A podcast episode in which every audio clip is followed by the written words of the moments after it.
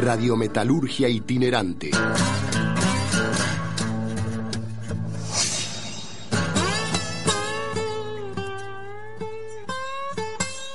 Extraños en el paraíso.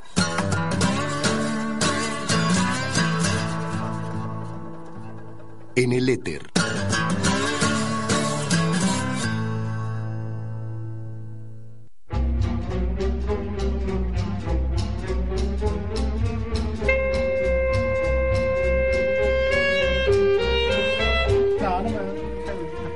Son las 17 y 38 minutos en la República Argentina, ¿verdad? Aquí estamos, en la República Argentina, con Guillermo Krieger. Eh, y hay algo que va a suceder este fin de semana muy importante, y para eso estamos conversando ya con nuestro compañero Pedro Krieger. Elecciones en Honduras el domingo. Pedro, buenas tardes, ¿cómo te va? Buenas tardes, sí, efectivamente muy importante, lo venimos señalando ya hace semanas que las elecciones de Honduras son muy importantes y prestemos mucha atención porque, según están diciendo desde el Tribunal Supremo Electoral de Honduras, no estarían los resultados el domingo a la noche, ya están abriendo el paraguas, realmente muy compleja la situación ahí, difícil saber si esto implica que va a haber fraude, están diciendo que por cuestiones técnicas eh, solo van a poder eh, tener de forma escaneada el 75% de las y que eso va a... Pedro, comenzamos a escucharte bastante bajito. Yo los escucho perfectamente. Ahora, ahí vamos, mejorando, a ver. No me moví y los escucho perfectamente, le estaba diciendo que ya están comenzando a a decir que no van a tener los resultados la misma noche porque van a transmitir los datos solamente de una parte de, la pero no de todas, eh, que esto va a llevar tiempo. Recordemos que en Honduras no hay segunda vuelta, por lo tanto cada voto va a ser importante. Cuando uno piensa eh, que hay segunda vuelta, si faltan 10, 2 votos, o 10 o 12 votos, no importa. Si eh, la diferencia es de 24 a 22, no importa, porque el primero y el segundo pasan a segunda vuelta. Ahora, cuando se define todo en primera vuelta, esto implica que cada voto va a ser importante, porque un, un punto a favor o un punto en contra para, para alguien eh, es complicado y, vos fijate que eh, incluso la prensa hondureña ya están saliendo desde la derecha a alertar que Xiomara Castro va a salir a decir el domingo que es la ganadora. O, sea, hay una guerra para, para intimidar. Eh, por ejemplo, esto lo está diciendo Romeo Vázquez, que fue el mismo general que participó del golpe de Estado en contra de Manuel Zelaya en el en el 2009. Entonces, lo que están diciendo es que hay un plan, vayan a saber de dónde es este plan, para decretar como ganadora a Celaya, a, Celaya, a Castro, la mujer de, de Manuel Zelaya, y comenzar una guerra de, de, de, medios, de donde cada uno va a decir que, que salió triunfante. O sea, vamos a encontrarnos, yo creo que un escenario bastante complicado el, el domingo a la noche, muy probablemente sin un ganador claro y muy probablemente con dos candidatos principalmente. Eh, Hernández por parte del Partido Liberal, del oficialismo, de la derecha, podemos decir, y Xiomara Castro, que probablemente salgan a decir ganamos. Pedro, eh, si no tengo mal entendido, tanto es así este, este tema de, bueno, cómo se van a informar a través de los medios y la pertenencia de cada uno a, distintas eh, posiciones ideológicas, creo que incluso hasta se tuvo que firmar como un acuerdo entre el Tribunal Electoral hondureño y los medios de comunicación de cómo se iban a divulgar estos resultados, porque además parece que va a llevar un par de días, que recién van a estar como el 24 o algo así.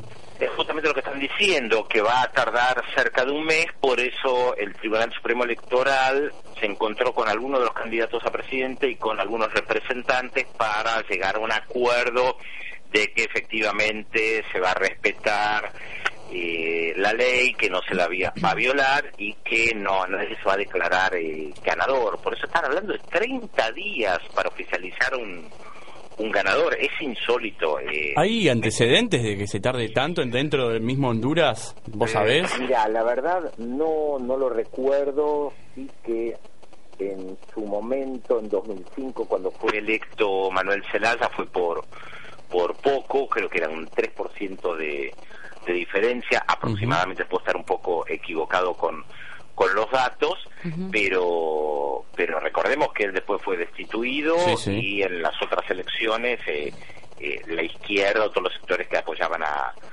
a Manuel Zelaya estuvieron muy golpeados para competir en contra de, de Lobo. Pero acá, si tomamos en cuenta que en su momento se declaró ganadora Zelaya con menos de, de incluso de del 10% de los votos escrutados, o sea, hay todo un problema. A mi juicio, lo que está viendo es una gran maniobra por parte de la derecha para decir eh, que eh, Xiomara Castro no va a ganar y que se va a presentar como ganadora. Pero también con la complicidad del Tribunal Supremo Electoral. Y es posible, es posible. A ver, a mí la verdad me cuesta asegurar esto que vos estás diciendo. Eh, no estoy ahí y es muy difícil, la verdad, poder decirlo de antemano, de la misma manera que va a ser muy difícil para los propios eh, observadores internacionales poder comprobar si efectivamente hay algún tipo de, fraude. No es algo que se pueda detectar muy fácil, un, fraude. Tiene que ser un fraude al estilo de, lo que era en México en, en la década del 70, cuando eh, esto efectivamente era, era muy fácil de, detectar, porque además todo el mundo lo, lo, sabía, se lo decía abiertamente. Es un poquito más complejo. Claro. Pedro, estamos aquí en la mesa con Edgardo Moca que te quiere hacer una pregunta. Sí, por supuesto. ¿Qué tal, Pedro? Buenas eh, tardes, Edgardo. Buenas. Eh, ¿cómo, ¿Cómo ves la coalición política que sostiene a, Castro? Una coalición muy interesante. Mira, yo estoy siguiendo muy cerca la situación en, en Honduras desde, especialmente desde que asumió Manuel Celta, y fui viendo algo que se fue dando con el tiempo y es que cómo los movimientos sociales terminaron acercándose a, a Manuel Zelaya, que venía de los partidos tradicionales, que ganó con el apoyo de los partidos tradicionales y que no se presentaba como un hombre progresista. Yo recuerdo haber hablado mucho con Rafael Alegría, un dirigente campesino de, de de larga historia y lucha en contra de las políticas neoliberales en, en Honduras, en contra del ALCA, en contra de los tratados de libre comercio, y, y él lo apoyó a, Manuel Zelaya. Cuando Manuel Zelaya comienza a tomar algunas medidas progresistas, del estilo de acercarse al ALBA, acercarse a Venezuela, eh, plantear que no va a despedir gente, plantear aumentos de salario, ahí algunos movimientos sociales comenzaron a acercarse a Manuel Zelaya con mucha desconfianza, pero muchísima desconfianza. Esto me lo reconoció Rafael Alegría en más de, una oportunidad. Tuve la oportunidad también de, hablar con él la, semana pasada y le recordaba esto y él me decía, y sí, es verdad, nosotros desconfiábamos de, de Zelaya, porque no era alguien que venía eh, con alguna tradición de lucha, venía de la, de la oligarquía liberal eh, hondureña pero las fueron acercando a los movimientos sociales. Cuando él quiere instalar esa famosa cuarta urna para preguntar sobre una asamblea constituyente, los movimientos sociales estaban con él. También es verdad que al momento del golpe de Estado todavía no hay una gran articulación por parte de los movimientos sociales con Manuel Zelaya y por eso también eh, las dudas respecto de la capacidad de resistencia de, de Celaya. Dudaban, dudaban porque no, no tenía la, la, tradición de lucha. Por eso también cuando Lobo se presenta como candidato, la, la izquierda que venía muy golpeada por el Estado, porque recordemos que los militares y, la oligarquía hondureña hicieron muy bien el golpe de Estado porque respetaron el cronograma electoral, al igual que en Paraguay ellos no, no cancelaron las elecciones, mantuvieron el cronograma electoral para noviembre y este fueron, fueron muy hábiles porque se encontraron con una izquierda absolutamente golpeada eh, y desestructurada. Eh, no pudieron articular una, una respuesta. Y lentamente Xiomara Castro fue armando una política de alianzas ya sí respaldada abiertamente por prácticamente todos los, los movimientos sociales.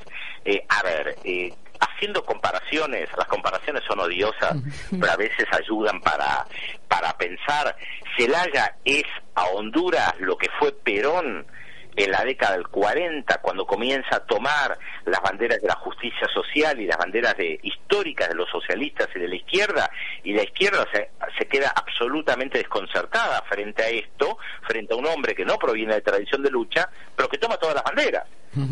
En el caso de Honduras, después terminan sumándose a, a Xiomara Castro y a Celaya, y hoy eh, Celaya es un líder indiscutible. ¿Ahora me escuchan? Sí. Sí, hoy Xiomara, hoy Xiomara Castro y Manuel Celaya son líderes indiscutibles y te digo, prácticamente todos los movimientos sociales están detrás de ellos. Pedro, estaremos muy, muy atentos este domingo a las elecciones en Honduras. Por supuesto, porque creo van a ser muy importantes porque en enero del año, en febrero, perdón, del año que viene hay elecciones en El Salvador. Mm. Imaginarse un escenario de Xiomara Castro en Honduras, el Frente Farabundo Martí eh, ganando tras las elecciones en El Salvador y la Nicaragua de Daniel Ortega es un escenario interesante y por eso Estados Unidos, lo digo otra vez, está interviniendo tan fuertemente en las elecciones en Honduras. Claro, hay muchos votantes. Se llevaron un montón de, maletas electorales allá. Sí, pero no solamente eso, sino que se interviniendo fuertemente a través de las palabras de la embajadora que todos los días interviene. Bien, bien, pero bueno. También es verdad que hay muchos hondureños que votan en Estados Unidos. Pedro Brigger, muchas gracias por la comunicación. Un abrazo para todos. Un abrazo. Pedro Brigger, analizando la política internacional en la radio Metalurgia Itinerante. Hacemos una pausa, ya regresamos con tantas atracciones. Radio Metalurgia Itinerante